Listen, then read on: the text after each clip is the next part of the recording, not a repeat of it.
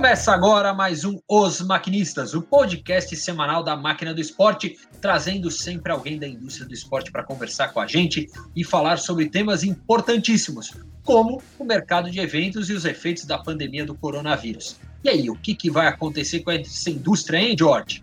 ainda não, não sabemos, mas uma coisa eu tenho certeza: o convidado de hoje é sensacional e o tema tem muito assunto para a gente explorar. É isso, meu querido George. Nós estamos hoje com ele, Kleber Borges, diretor-presidente da Arena de Pernambuco. Seja bem-vindo, senhor Kleber, tudo bom contigo? Grande Eric, grande Jorge, tudo bem? Estou aqui para a gente bater um papo legal e, e, falar desse momento tão complicado que a gente está tendo agora e o que, que a gente vai fazer para o futuro, né? Não, legal, legal, Kleber. Ele já fez a primeira pergunta, lá. Ele já fez a primeira pergunta. O que, que, vai ser daqui para frente, Kleber? Fala pra gente, cara. Como é que é essa história?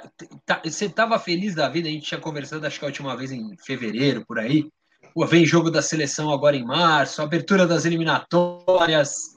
E aí, literalmente, a gente mudou tudo. Como é que é essa readequação que está sendo feita na Arena de Pernambuco? É, a gente, acho que a gente começou em fevereiro, né?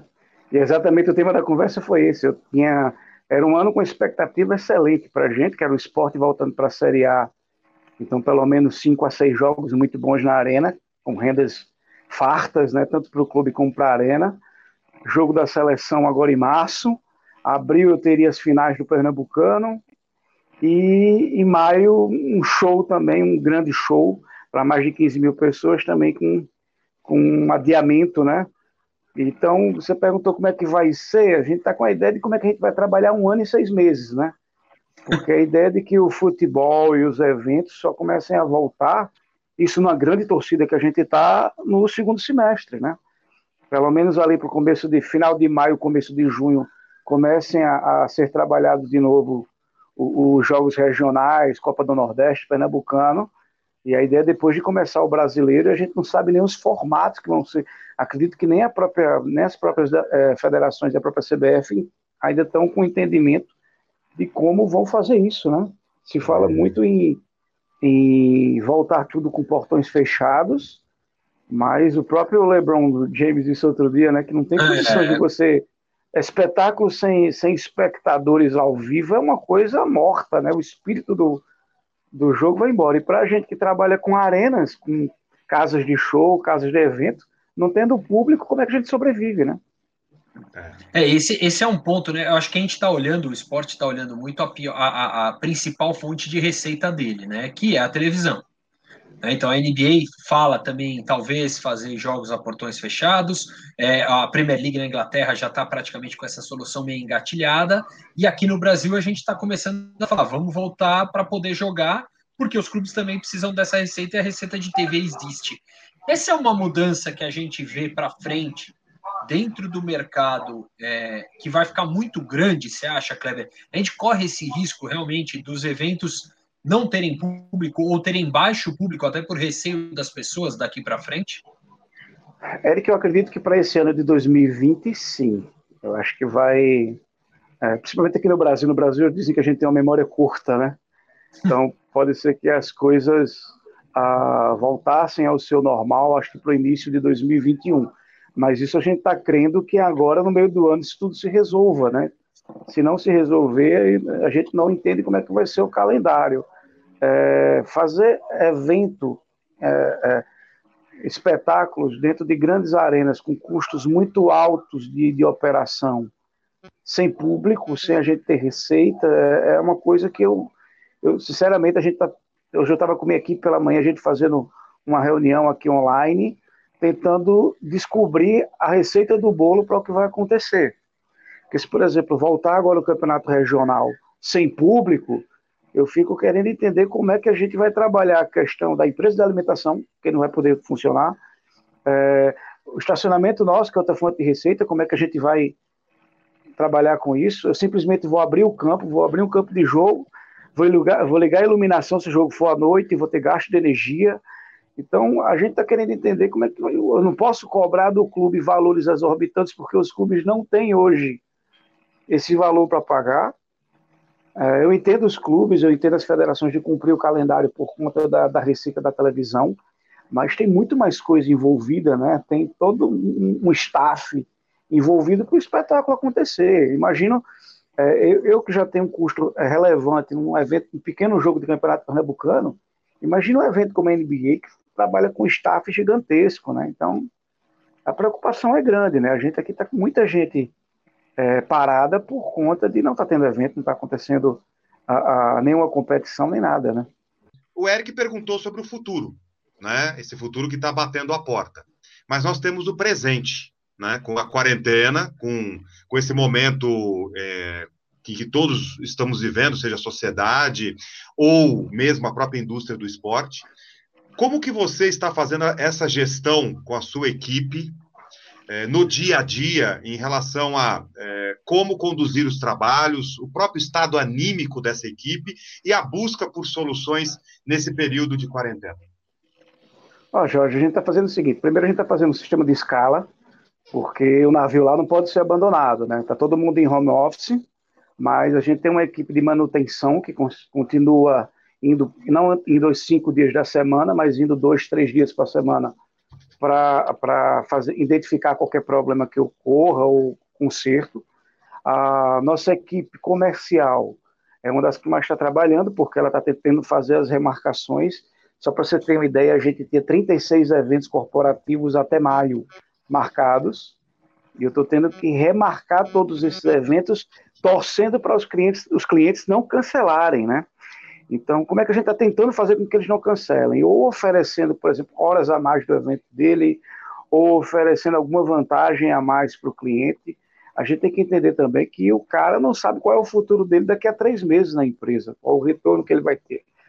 Os que não pagaram, a gente está sendo realmente bem honesto de preferir que se faça o cancelamento, porque não tiveram custo e também não bloqueia tanto, como eu te falei, a gente vai ter seis meses e um ano para o próximo semestre. Então não vou conseguir encaixar tanto evento para lá. É, eu vou ter uma sobrecarga de futebol, porque os, provavelmente os regionais vão para lá, Copa do Nordeste. Então a equipe está tentando ver como é que realoca esses, esses os contratos pagos. Os pagos eu estou tentando segurar dessa maneira, porque é muito complicado agora, é, é, muito burocrático você fazer o processo de devolução de valores, é, dispensar o cliente. Então, a maneira mais correta que a gente está tendo é dar vantagens ao cliente. Dar um dia a mais do evento dele, ou fazer o evento desse ano dele, ele está pago, e o evento do ano que vem já está garantido para ele fazer com 50% de desconto. Então, a gente está tentando criar o que. Eu, uma palavra que eu estou tentando usar muito com minha equipe nesse período é ser criativo. A gente tem que ser criativo de alguma maneira para criar soluções. A equipe de operações, o diretor de, de operações, tentando manter nosso gramado agora, vou até mandar depois para vocês uma foto. O gramado da gente agora dá para jogar sinuca nele.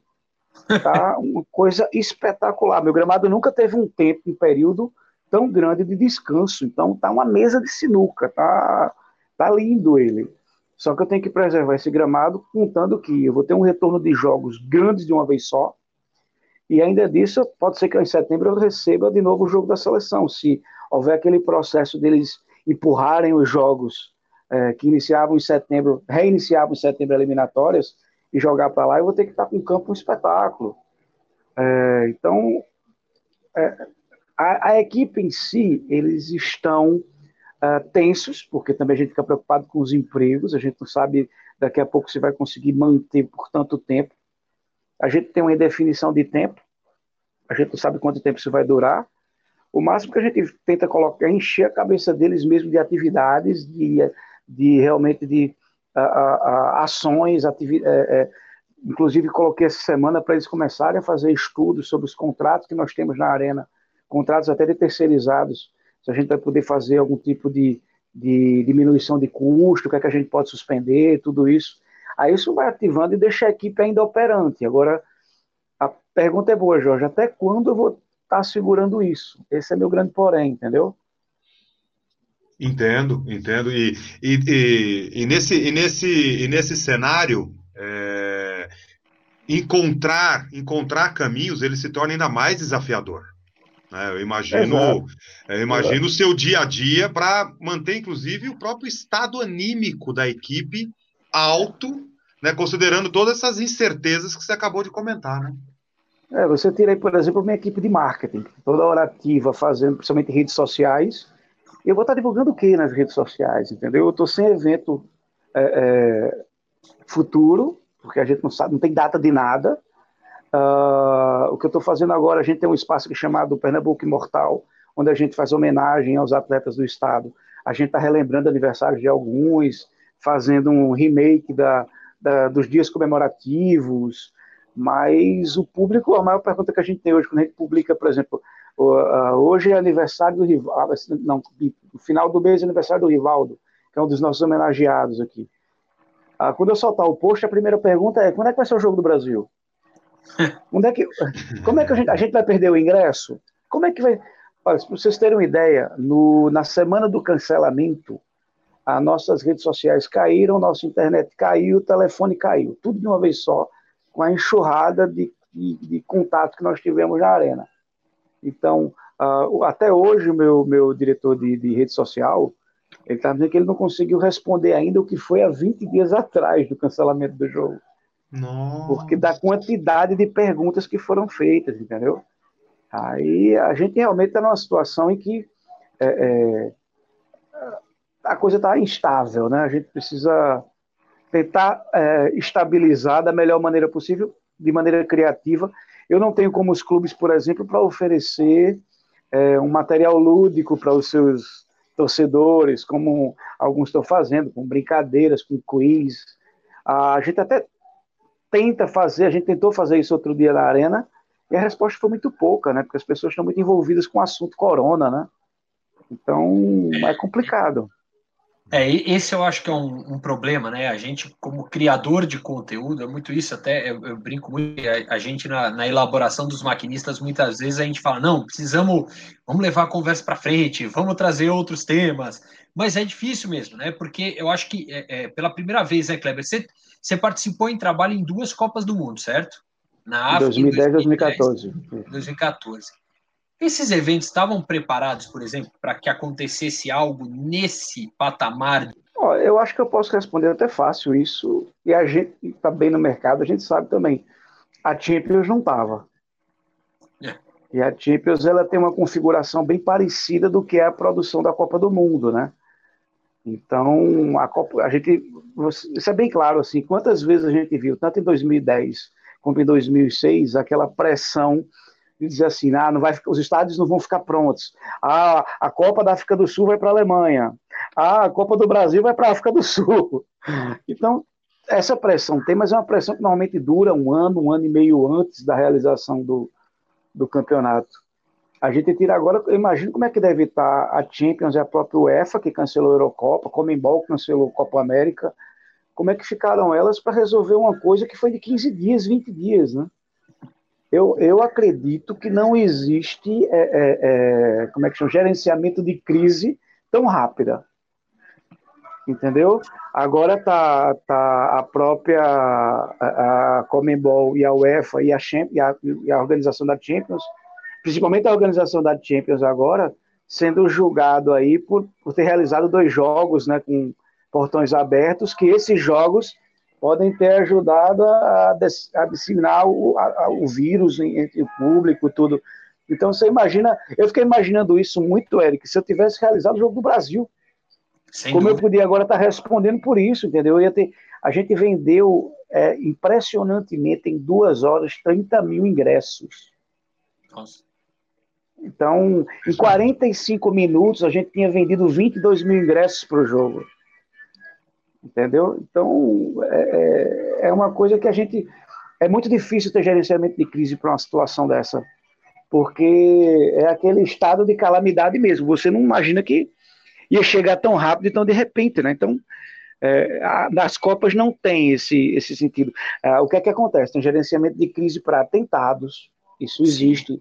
É, eles fazem esse estudo, ah, eles têm um gerenciamento de crise para uh, pequenas situações regionais nos estádios, mas o gerenciamento de crise de uma pandemia, eu acho que pega de surpresa, pega de surpresa um governo como os Estados Unidos, imagina um, uma Copa do Mundo. Sim. Sem dúvida. e até, até um pouco dentro disso, de gerenciamento de crise, É, eu queria voltar à, à, questão da sua equipe. Quantas pessoas é, é, trabalham na Arena Pernambuco, considerando os mais variados setores? Assim, você poderia rapidamente dar uma pincelada para a gente? Olha, eu, o Eric sabe mais porque eu já conversei isso com ele antes. Eu acho que eu tenho uma das equipes mais enxutas do país em Arena. Eu tenho uma equipe com 18 pessoas diretas, que aí estão envolvidas na área de marketing comercial, operações, administrativo, e financeira, muito pouco. Você tem ideia que isso aí é a quantidade, às vezes, de equipe de marketing de uma arena, tá? Vou citar nomes aqui, mas tem arena que tem isso aí só no marketing, essa quantidade de pessoas. Uh, mas uh, a gente tem também os terceirizados que trabalham conosco, que é segurança, limpeza, é, manutenção. Aí eu acho que diariamente a gente trabalha na faixa de umas 50 a 60 pessoas na arena, 52 a 60 pessoas na arena, é, é, diariamente. Entendi. Dessas aí hoje, no equipamento, trabalhando agora lá, se você chegar na arena agora, tem mais ou menos umas 15 a 14 pessoas trabalhando e uma bem distante da outra. Já para não ter contato. Você tem toda essa equipe abaixo de você, né? É, e você já comentou a questão de inseguranças, e, e, isso faz, faz parte desse momento pelo qual nós estamos passando. É, como você tem feito essa gestão? Com as pessoas. Porque acredito que as pessoas elas ficam sempre com aquele ponto de interrogação nas reuniões com você, sejam coletivas ou individuais, em relação a, ao, ao, futuro. É, como é que você tem trabalhado isso para manter o astral lá em cima, mesmo com todo esse cenário de incertezas que você comentou? Só para entender como tem funcionado o seu dia a dia e o seu próprio processo, né? Criativo, ao levantar, pô, estou no home office é, vou ter que agora aqui colocar minha energia lá em cima, manter foco. É, como se você tem trabalhado essa questão com a equipe e com você também? Ó, com a equipe, Jorge, a gente tá, eu tento sempre estar tá em contato com eles. Por exemplo, minha equipe de diretores, todo dia eu faço um call. Todo dia eu ligo para eles, a gente entra aqui através de um aplicativo e conversa durante uma, duas horas para manter uma frequência, manter uma regularidade do que a gente já fazia no dia a dia. Meu comercial, você sabe, vocês trabalham com essa parte de ter criatividade com ideias. Às vezes a gente está dormindo, a gente acorda com ideia, eu ligo para o meu comercial e a gente já começa a tratar aquela ideia. O principal foco agora do grupo é fazer a remarcação das datas. Por exemplo, do comercial, eles estão focados nisso e isso está levando um tempo, então isso aí é bom porque eles estão ainda com a mente maquinando. O pessoal de operações é que sentiu mais, né? Porque é um pessoal que, além de contratar os eventuais para o dia de jogos, que aí é o pessoal de alimentação, o pessoal de aumento de manutenção, a segurança de evento, esses aí estão sentindo mais porque, principalmente eles estão recebendo várias ligações daqueles que esse mês agora iam tirar o salário deles de quatro, cinco jogos. Esses aí, meu diretor de operações deve estar no meu estado também, assim, dormindo muito pouco, porque a pressão é grande em relação a isso. E como eu sempre fui muito aberto também, eu não, eu não tenho aquele aspecto de, de presidente distante, eu gosto sempre de estar junto. Eu brinco, até eu ajeito o gramado também lá na arena. É, a gente sofre porque as pessoas também têm nossos contatos, ligam para a gente pedindo é, informações de quando vai voltar, se vai voltar, não vai voltar. Uh, então, eu tento manter a regularidade de estar conversando com eles. É, para minha equipe de marketing, já mandei para eles uma missão de uma ideia que tive ontem junto com um parceiro, uh, o Leonardo Lourenço, da gente criar, não sei se vocês lembram na década de 80, aquele show uh, que fizeram em relação à, à batalha contra a AIDS, que é até muito conhecido do filme do, do Fred Mercury. Então, uma das ideias aqui é que a gente, assim que tiver esse retorno confirmado, até como uma, uma causa humanística também, eu já falei com vários cantores, Uh, acho que o Eric conhece um produto novo chamado Jogo do Bem, que a gente faz aqui todos os anos, em que a gente arrecada ainda alimentação. Me, ainda não me convidou para jogar, mas tudo bem, não, tudo bem, tudo bem. Sabe o que é pior, Jorge? Esse ano eu estava até com passagem comprada para ele, ele tinha um evento. né? Aí, Isso agora ele eu passo não na... né? Isso ele é, não fala, aí, né? Isso não eu, Vou ficar, eu, eu, vou ficar ansioso para ver a gravação, para ver se ele não cortou essa parte. agora você foi malandro. Agora ele obrigou eu ter que colocar na. Tudo bem.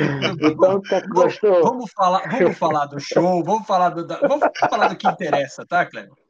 Então, aí, Aí a gente tem esse produto que é o Jogo do Bem. A gente faz todos os anos reunindo artistas, reunindo ex-jogadores, jogadores que estão de férias, e a gente faz uma grande festa onde a gente olha a grande quantidade de, de alimento e um, e um valor financeiro que instituições aqui são ajudadas. A nossa ideia já é assim que acabar tudo isso, a gente realizar um grande evento desse tamanho.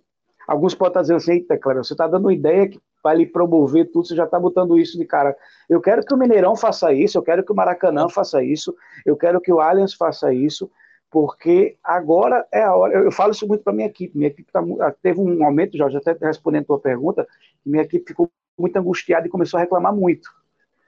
Aí eu falei, gente, olha a situação de vocês. Vocês não estão presos em casa. Vocês estão tendo o, a vantagem de passar um momento em casa para pensar, estudar, ler. Esqueçam um pouquinho essa bronca, parem de ver tanto problema e vão correr atrás de aproveitar esse momento para se capacitar. Então, Por isso que eu então, gosto de você, viu, Kleber? É isso aí. É, é isso aí, tem que ir pra frente. Então, é o momento disso agora. Uh, se você não aproveitar esse momento agora, que você está, entre aspas, de descanso, porque o home office você não fica, ninguém fica na frente do computador o dia inteiro fazendo home office. Então, aproveita aquela, aquele tempo que você não está, ou que você antigamente chegava em casa tarde, você nem via seus filhos, nem nada, aproveita esses momentos para se enriquecer, ganhar energia, que eu falo muito para minha equipe, ganhe energia agora, como se você estivesse num jogo de videogame, que a energia de você estava acabando, aproveita esse tempo agora para encher de novo o tanque de combustível lá e voltar com tudo. Eu obriguei minha equipe a pelo menos a, a, a parte de direção criar pequenos núcleos onde o diretor pega os seus gestores e eles têm que criar por semana uma ideia nova para o segundo semestre. O que é que a gente vai fazer no segundo semestre? A gente vai ter que é, fazer novas homenagens ao Pernambuco Imortal. Quem seriam esses jogadores? Quem seriam esses atletas? Vamos aproveitar agora, está todo mundo em casa, está todo mundo fácil de contactar. Nunca foi tão fácil falar com todo mundo, porque está todo mundo sem. Ninguém está agora operativo, é, é ninguém está jogando. Então, aproveita esse momento, já faz a agenda do segundo semestre. Porque é muito ruim também, Eric, se eu for chamado pelo governador amanhã, ele disse assim, Kleber, você acha que é interessante a gente segurar a arena no próximo semestre? Tem que dizer, ó, governador, eu tenho aqui tantos jogos, eu tenho aqui tantos shows, eu tenho tantos eventos, tenho tantas homenagens, a arena está programada pelo menos com uns 60, 70 eventos já pré-programados. Aí ele vai dizer, poxa, vocês têm que ser essencial. E outra coisa, no momento tão grave desse, a gente faz parte de entretenimento. Sim. Então, entretenimento foi criado para tentar desafogar um pouco a pressão de que as pessoas têm no dia a dia. Então, minha função é criar entretenimento para essas pessoas, para que elas tenham pelo menos um momento de paz e que elas vão para lá para o estádio para assistir um bom jogo, para assistir um bom show, para é, é, o seu evento corporativo ser o melhor possível, se seu evento, o evento social que a gente faça as pessoas possam abraçar. Então, pronto, uma das grandes ideias nossas é esse, já assim que acabar isso, 15, 20 dias depois a gente está fazendo o jogo do bem para arrecadar alimento e arrecadar valores para até combater mais ainda, porque isso não vai acabar rápido, tá? Isso pode diminuir não. de uma maneira que a gente controle. Mas a ideia nossa é que se a gente puder, é, 100 mil, 200 mil, 300 mil reais, e eu acho que com a, com a sensibilidade das pessoas, a gente pode fazer de uma maneira em que muita gente participe disso. Ah, pode ser que não tenha tanta gente no estádio no dia por conta ainda do medo, mas eu acredito que muita gente vai fazer sua doação. Vai ser uma coisa que com certeza a TV vai querer transmitir. Então, muita gente vai querer patrocinar. Então, pode ser um bom início, reinício de, de ano, né? Que bacana, que bacana. É, é isso, né, Kleber? É, é, é, é a gente olhar também para frente, né? Eu acho que a, a gente ainda está na indústria aqui no Brasil muito paralisado por tudo, todos os que são absolutamente justos, né? Os nossos medos nesse instante, mas é, é e, e, até a ideia que a gente sempre teve ao te chamar aqui era isso, era entender quem mais sente na pele, talvez nesse primeiro momento, é a Arena, porque a Arena para de ter receita, né? Se você está sem patrocínio, e, e, e, eu diria aqui que 90% dos estádios do Brasil não tem patrocínio, é, você, você literalmente perdeu teu, tua fonte de receita. E você, e, e você foi o primeiro, vamos dizer, segmento da economia a parar. Porque é. as primeiras coisas a serem canceladas foram os eventos de grande aglomeração de público. Então, assim, é, é você tem que estar tá realmente se motivando olhando para frente, porque senão é, quando chegar a hora, você não vai ter o que oferecer, né? É, e, e, e é, realmente eu, eu, acho que é o processo mais criativo que eu tive em toda a minha vida. E olha que eu morei na África. Então, você tem que ser super criativo, que lá, por exemplo, na África, a gente tinha, às vezes, não tinha quantidade de, de, de recursos que a gente tem, por exemplo, em outros locais, como na Europa, até aqui no Brasil também, para a área de eventos. Né? A gente, aqui no, no Brasil, a gente não perde muita coisa. A gente perde de fazer muita coisa, mas a gente tem gente muita tem muita gente criativa para fazer mega eventos aqui no Brasil. Então, a, a, realmente a gente vai ter que agora se preparar para um novo mundo, porque a gente não sabe como é que as pessoas vão se adaptar novamente a elas se aglomerarem no evento. A gente não sabe como é que vai ser o espírito das pessoas para isso. Isso é uma coisa que me preocupa muito ainda, porque é, a minha casa ela trabalha com aglomeração. Eu preciso de muita gente para poder ter retorno. É, Eu imagino também as pessoas que têm show, né? É, ou então você vai estar refém do, do, do, da cura da doença, né? Exatamente. Quando não acharmos uma, uma, uma, uma, uma vacina, os eventos vão sofrer, acho que um baque global, né? Exato. E, é, é, e, tem duas vacinas aí nessa situação, né? Tem a vacina do próprio Covid, né? E tem a vacina da mente. Como é que vai estar Sim. a mente das pessoas preparadas para o que vai acontecer?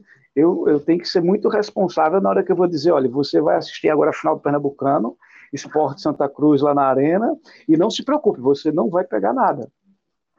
Como vai funcionar isso? Eu te, eu, a gente, inclusive, estava conversando com nossa equipe como a gente vai trabalhar, se vai ter aquelas pistolas de, de, de, de térmicas que estão tá sendo utilizadas muito agora, já procurei saber quanto é que custa isso. O governo vai adquirir algumas aqui, se a gente vai, vai poder utilizar no dia para medir as pessoas, é, se a gente vai vender os blocos separados, eu, eu não vou usar a capacidade máxima, eu vou usar uma capacidade menor e, e tentar dividir as cadeiras por fileiras, por exemplo, se as pessoas elas vão ficar mais distantes uma da outra. Então, essa parte criativa que principalmente minha equipe de operação está pensando para me dar ideias de como a gente vai reagir a esse futuro agora. Eu fico imaginando, por exemplo, o Flamengo da vida, que há um ano ele não sabe o que é um estádio vazio. Como, hum. como é que você vai tentar explicar à sua população? Apesar de que eu acho que o brasileiro nisso ele é muito animado, tá? Eu acho que disser que vai ter futebol, a galera corre toda para o estádio. Mas eu tenho que ser responsável com as pessoas, porque senão daqui a pouco eu estou me lamentando, por exemplo, do que aconteceu na Itália, do que aconteceu na Espanha, e eu não quero ir para um dia ter que morrer com esse problema na cabeça, entendeu? Pô, como é que eu consegui ser irresponsável, pensar só em dinheiro e muita gente se prejudicar, entendeu? Não é, é meu esse, objetivo. Esse, é, esse eu acho que é um ponto, né? Acho que a gente vai mudar, talvez assim como o impacto que tiveram os atentados terroristas, né? no passado, eu acho que também a gente vai viver um momento em que o evento esportivo, não o evento esportivo, na verdade a indústria de eventos, né? Ela vai ter um ressignificado total, né? Ela, ela vai realmente ter que mudar, mudar o, o como era o modus operandi dela para o que vai ser a partir de agora, né? Eu posso até adiantar para vocês assim, eu vou, vou me auto-perguntar, pode ser feito isso não? Eu vou me auto-perguntar. Se vocês perguntarem hoje qual é meu maior medo, meu maior medo hoje é o impacto que o streaming está fazendo. Tá? Eu estou falando isso para o meu mercado, certo? Claro. Porque a partir do momento que começa a fazer muito sucesso, eventos que são 100% online, é, o, meu mercado ele vai sentir um impacto profundo, né? É, conversando com outros amigos também que fazem parte de arenas, esse é o grande temor que a gente tem agora, que esse período crie um universo paralelo em que as pessoas não queiram mais sair de casa, né, para é. assistir os eventos. Eu diria que é fantástico o Elton John conseguir arrecadar 8 milhões de euros fazendo um show beneficente da cozinha dele. Porém, se a gente for pensar em termos de negócio para frente, é um risco é. tremendo para essa indústria.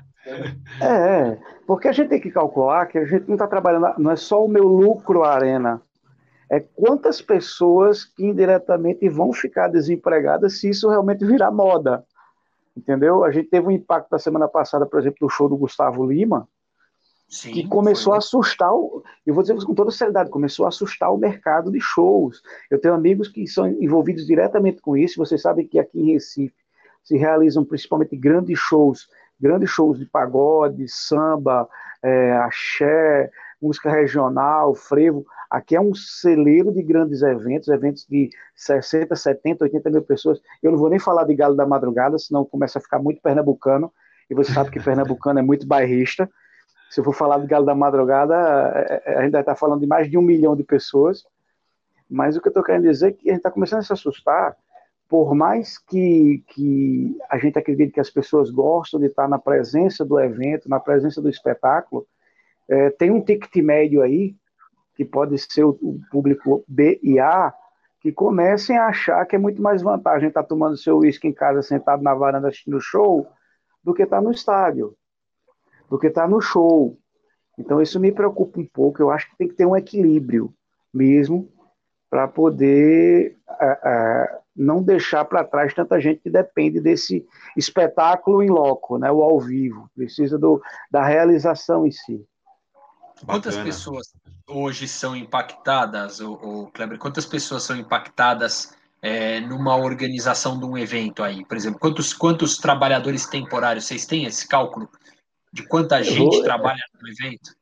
Ele responde isso com louvor, porque o número não sai da minha cabeça do jogo do Brasil. 1.076 pessoas.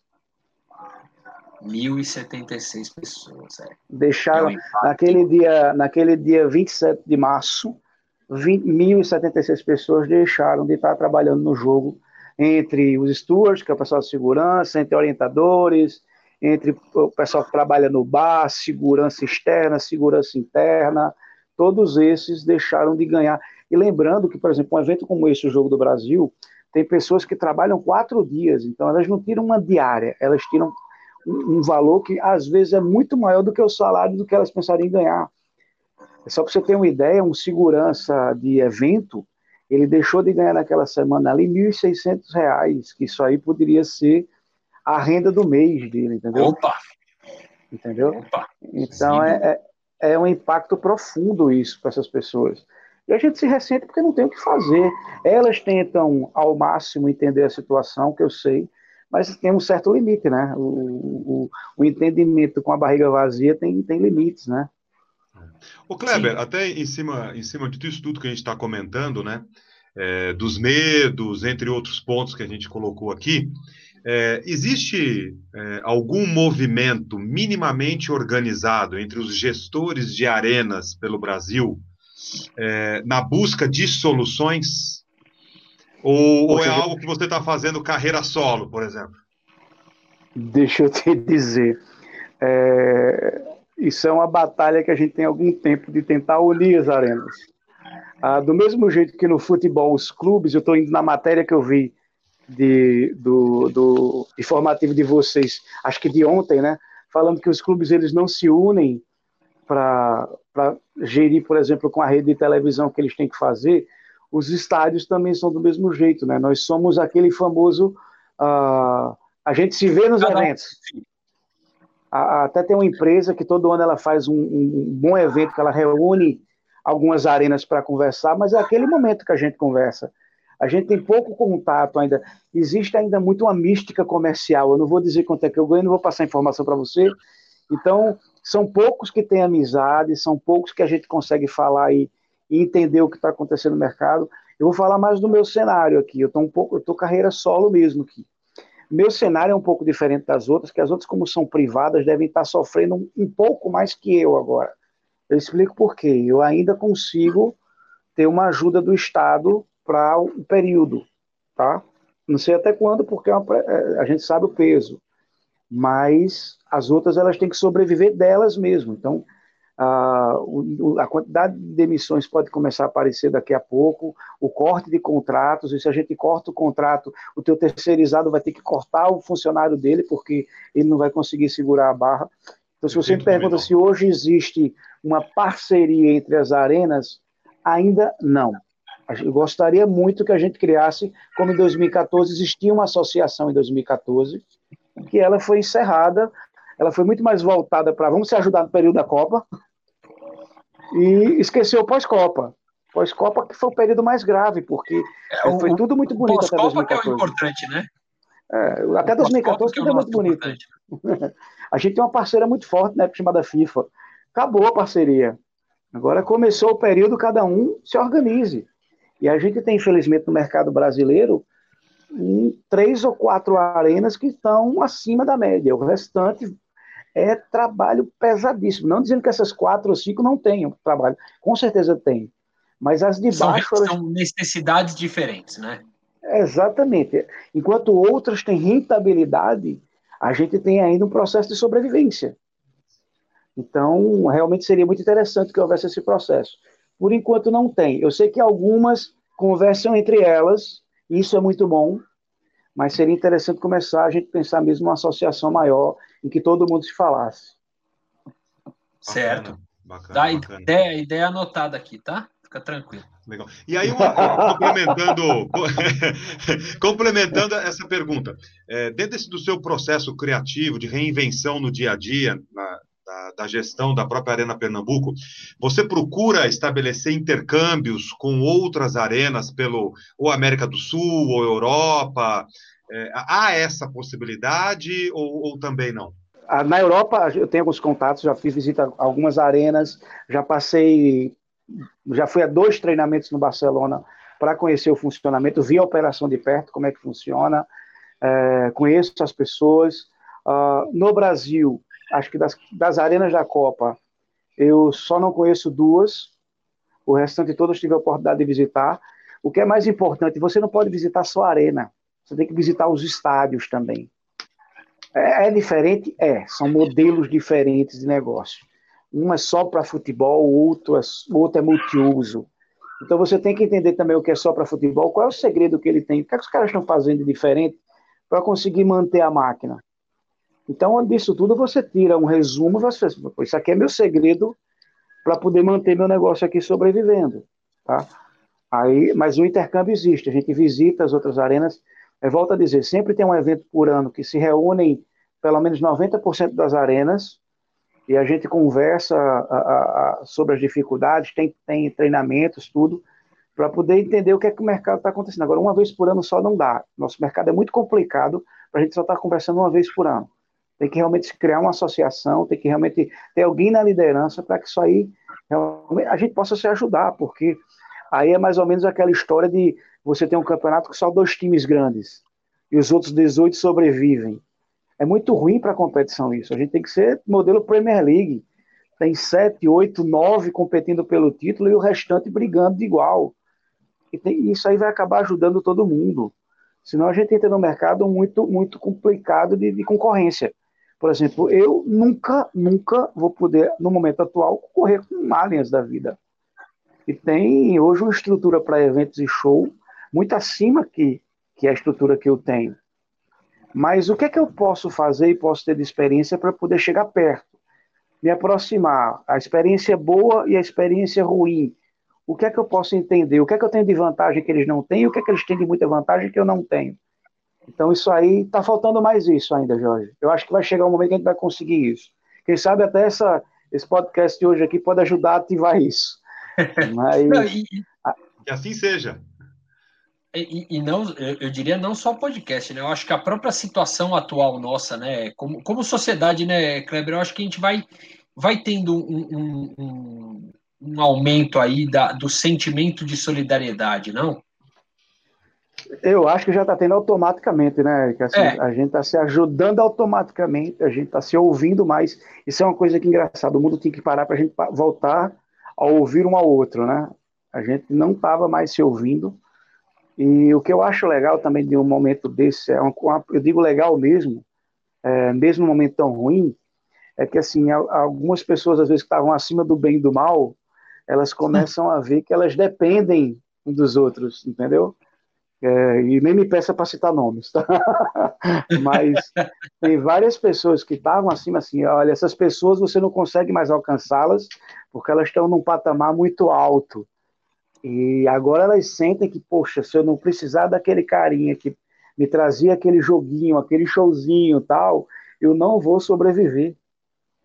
Entendeu? Aquele cara que eu não queria ouvir, eita, caramba, a ideia que ele tinha era excelente. Então, é, é, é, é realmente, essa é uma parte boa de, uma, de um problema tão grave. É que o ser humano ele começa a ouvir um ao outro e tenta se ajudar. Espero que a gente consiga manter isso. Até em cima do que você acabou de, de responder, é, o futebol pernambucano, nessa direção, ele tem procurado é, encontrar soluções e caminhos ou há ainda uma paralisia? Você fala em relação ao momento ou todo? Em relação, é, em relação ao momento, ao momento, né? Você, é. está com o seu foco na arena, óbvio, e tudo que, que a cerca, mas temos aí toda uma, uma indústria, né? Uma indústria do futebol Isso. de Pernambuco, né? É, com os clubes e outros players, outros agentes. Eles estão é, procurando soluções, por exemplo, ter entrado em contato com vocês para procurar também caminhos em conjuntos, ou ainda há uma paralisia? Olha, eu acho que aí vocês entendem bem meu mercado também sabem que futebol ainda é uma coisa muito individual. As pessoas elas tentam primeiro resolver o problema delas para depois pensar e esquecem que em conjunto podiam pegar uma solução que ajudava a todos, né? Então não, ainda não está tendo esse contato. Claro que por amizade eu tenho contato com as direções de marketing dos clubes, com os presidentes e diretores dos clubes mas é, ainda existe, Jorge, muito clima de indefinição com relação à data. Se ainda houvesse uma previsão de data, eu acho que existiria um equilíbrio melhor de projetos e organizar. Como a gente está sem definição de data, os clubes agora estão numa situação, principalmente aqui no Nordeste, de que, poxa, como é que eu vou pagar meu jogador agora em maio se eu não tiver grana? E o meu patrocinador X está indo embora, como é que eu vou fazer para segurar a grana dele? Meu patrocinador Y está me ameaçando de não ficar mais. É, eu não vou receber o dinheiro da, da, do canal de televisão.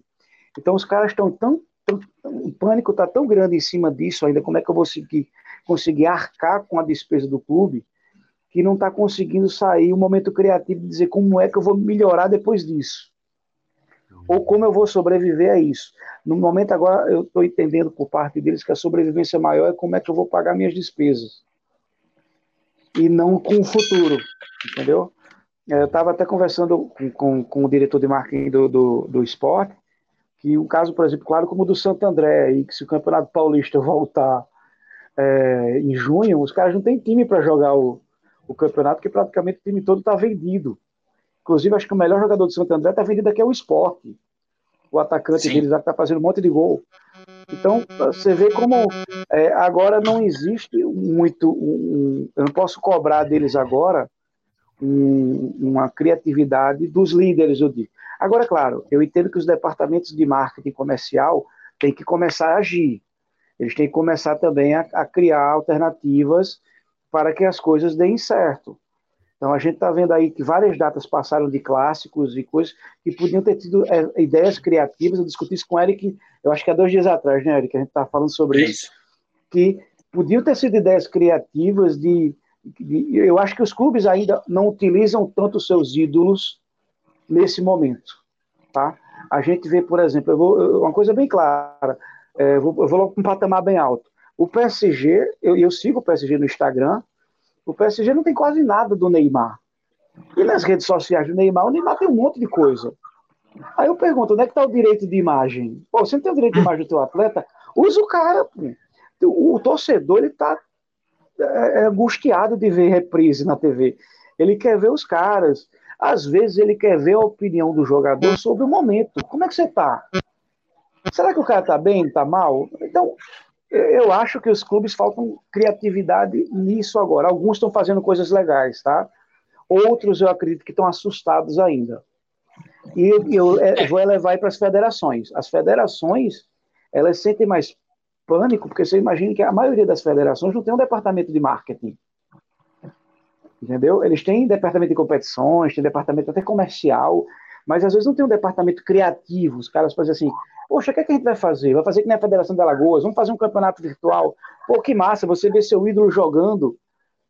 Então, é, essas coisas é que a gente espera que acontecesse, mas às vezes não tem profissionais para isso. Você acha que é um problema de falta de profissional ou às vezes de falta de como é que eu posso dizer, de autonomia até de quem está dentro do clube de fazer alguma coisa. Porque a sensação eu tenho a mesma, viu, Kleber? O pessoal parou, tá todo mundo paralisado pelo medo, e aí é um problema, porque se a gente for ficar parado com medo, a gente não vai fazer nada mesmo, né? É. A gente, assim, eu, eu, eu fico até preocupado com os amigos aí de São Paulo e Rio, que vocês estão com um foco muito maior que a gente aqui no Nordeste. Uh, aí, acho que aí mais ainda que o medo reina nessa situação, né? Mas aqui a gente que até está numa situação menor, é, é, eu, eu, não acredito também na falta de profissionais, não. Eu acho que tem profissional para caramba no mercado. Eu acho que falta atitude. Eu acho. Você falou sobre autonomia. Eu, eu vou, vou, te falar assim, é, não vou citar nome de clube, porque fica ruim para mim. Mas um clube genérico, tá? Um clube genérico que lá tem seus líderes, que eles são praticamente os donos do clube, certo? Só que são Ou seja, você está falando vezes... de 99,99% dos clubes do Brasil, mas tudo bem. e normalmente essas pessoas são de uma geração, de um período muito bonito do futebol passado, que é um período menos comercial e muito mais romântico. Hoje o, comercial, o futebol é produto, ele gera uh, 720 bilhões, 720, 750 bilhões de dólares por ano uh, no mundo inteiro. Então, não é mais trocado, é, é, é realmente um valor realmente bem expressivo.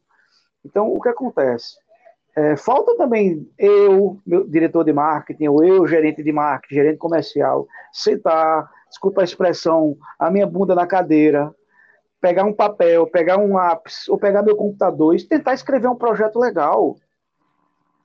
Entendeu? Falta agora, oh, peraí, deixa eu, deixa eu ficar com um momento de sanidade aqui agora vou sentar, vou criar um projeto. Aí você vai para o presidente desse clube, você diz o seguinte, ó, estou com esse projetinho aqui agora, vai ser legal. Então, é, aí eu, eu, coloco a palavra atitude. Eu acho que falta atitude de algumas pessoas internas, ou até, Eric, foi uma coisa que eu citei numa live que eu participei na sexta passada, de pessoas externas que criem projetos para oferecer essas pessoas. Entendeu? Pô, vamos fazer alguma coisa diferente? Já que o campo agora está muito mais virtual do que do que em loco. Vamos, vamos pensar em ideias virtuais que façam as pessoas se movimentar. Então, eu, eu acho que não depende só de quem está dentro do clube. Eu acho que pode ser um aproveitamento até para quem está fora. Eu imagino a oportunidade daquele cara. Entrar, que... né? É, exatamente. Aquele cara que sempre teve o sonho de trabalhar com marketing esportivo, tem boas ideias, tem bons projetos, aí tem medo de apresentar isso aos clubes. Pô, o melhor momento para apresentar é agora. Ó, eu sei como a gente, quando passar tudo isso, a gente vai ter um período muito curto para poder fazer dinheiro. Então, tem esse projeto aqui que eu acho que vai dar um bom retorno. Uma coisa que eu estou é, é, preocupado é que eu não estou vendo nenhum dos grandes clubes, e grandes mesmo, fazer nenhuma ação sócio-torcedor que seja expressivo para segurar esses caras. Porque se passar mais um mês, o cara vai pensar, pô, eu compro leite ou continuo pagando precisar. minha mensalidade. Entendeu? Ele vai precisar cortar, não tem conversa. E tem não coisa tem mais. E tem coisa mais apaixonante que futebol, meu velho? Não tem. Eu vi até outro seriado uh, outro dia muito bom, falando sobre a história do futebol na, na, no início lá na Inglaterra. E a gente vê como, do nada, é, é, o pessoal de fábrica, chão de fábrica, a paixão deles pelo futebol. E como o futebol foi crescendo, hoje em dia a paixão é fora do normal pelo futebol. E Sim. pessoas vivem disso. Então, se a gente não começar a realmente a, a, a ter atitude, a coisa não sai. Eu não vou dizer a você nem que, que é falta de mercado. Não tem falta de mercado de gente aqui, tá? Brasileiro é extremamente criativo. A gente tem profissionais trabalhando nos melhores mercados do mundo. Tem profissionais na Europa, tem muitos profissionais nos Estados Unidos. E aqui está entupido de bons profissionais. Agora precisa ter atitude. Claro que os clubes também têm que começar a ter um pouquinho de mente aberta para receber essas, esses essas projetos. Atitudes, né? essas atitudes. Maravilha. O Kleber, eu tenho um problema com você agora, que eu tenho que tomar uma atitude que é encerrar o nosso podcast. Não queria fazer isso. Estava muito legal o papo aqui, mas já foram mais de 50 minutos quase. Ah, então chegou a hora da, da mensagem, né? Aquela mensagem ah, é, que só é. um cara como o Kleber, com, esse, com essa energia, poderia passar para a indústria, né? É, ele passou tantas coisas bacanas, mas se você, Kleber, tivesse uma mensagem que você pudesse passar para a indústria agora, nessa na perspectiva do que o Eric falou, o olhar para frente, né? Até a hashtag que, que nós estamos já aqui na máquina, né? Sairemos melhores, né? É, como que que mensagem seria essa, Kleber? Olha, primeiro é a, aproveitar o momento ruim para fazer algo bom para você. É a primeira coisa que eu penso.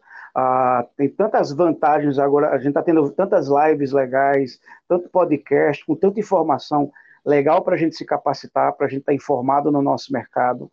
É, a galera aproveitar esse momento para estudar muito, procura ver o que você estava desatualizado por conta da correria do dia a dia e tentar se atualizar nas informações, nas ideias, começar a botar os seus projetos que estavam na sua mente no papel mesmo para a coisa acontecer e tentar ficar sempre criativo, que é o que eu digo à equipe da gente.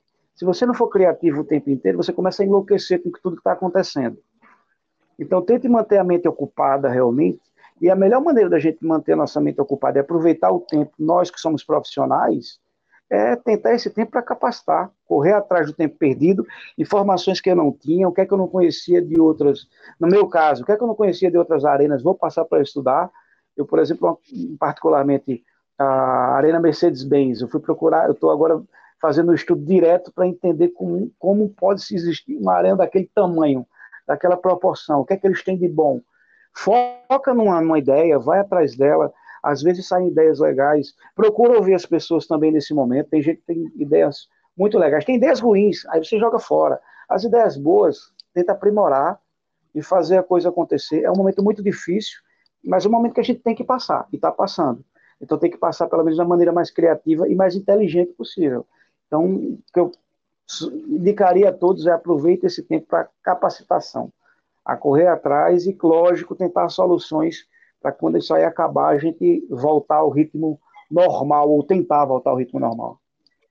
Maravilha! Seguindo a sua linha, Kleber, então, quem não assinou ainda, assine aqui o podcast Os Maquinistas, para ficar informado com esses maquinistas que fazem a máquina do esporte girar, como Kleber Borges, diretor-presidente da Arena Pernambuco, que a gente conversou hoje. O site maquinadoesporte.com.br, diariamente com informações. Assine ali o nosso boletim também, que todo dia traz novidades para o mercado. E é, tem mais alguma coisa? Sim, tem as redes sociais também, YouTube, Facebook, Twitter, Instagram e toda e outra qualquer rede social que será algum dia inventada, a gente está lá ou vai tentar estar tá lá. E os, e os maquinistas estão em quais agregadores de podcast? Ah, você pode encontrar no Spotify, você pode encontrar no Deezer, você pode encontrar no Apple Podcasts, no Google Podcasts. Dá um Google, ou melhor, busca ali na sua plataforma Os Maquinistas. Você encontra, assine aí semanalmente, toda quarta-feira, a gente traz um maquinista novo ou alguns maquinistas novos da nossa indústria. E hoje o papo foi demais. Kleber Borges, diretor-presidente da Arena Pernambuco, ensinando para a gente como olhar para frente. Clebão, obrigado, viu, meu velho? Fique bem aí, fique em casa, aproveite a vista. Eu que agradeço a vocês aí. Infelizmente, vem da distância, a praia está logo ali na frente, mas vem da distância, mas na esperança de que a gente passe por isso. Vamos ficar em casa aí para isso passar rápido e, se Deus quiser, segundo semestre aí a gente entrar com força total. Legal, Kleber. Um abração, viu? Abraço vocês aí, viu? Gostei muito. E merece repeteco, hein, Eric? Então você vai falar isso para todos, Jorge. Ele fala isso para todos. Não, mas merece, sem dúvida. O pior sem é que eu falo mesmo, né? O pior é que eu falo mesmo, né? Significa que ele está escolhendo bem os nossos entrevistados. Estamos escolhendo bem. Mas foi Clebão, muito bacana, Kleber. Foi show de bola. Valeu, gente.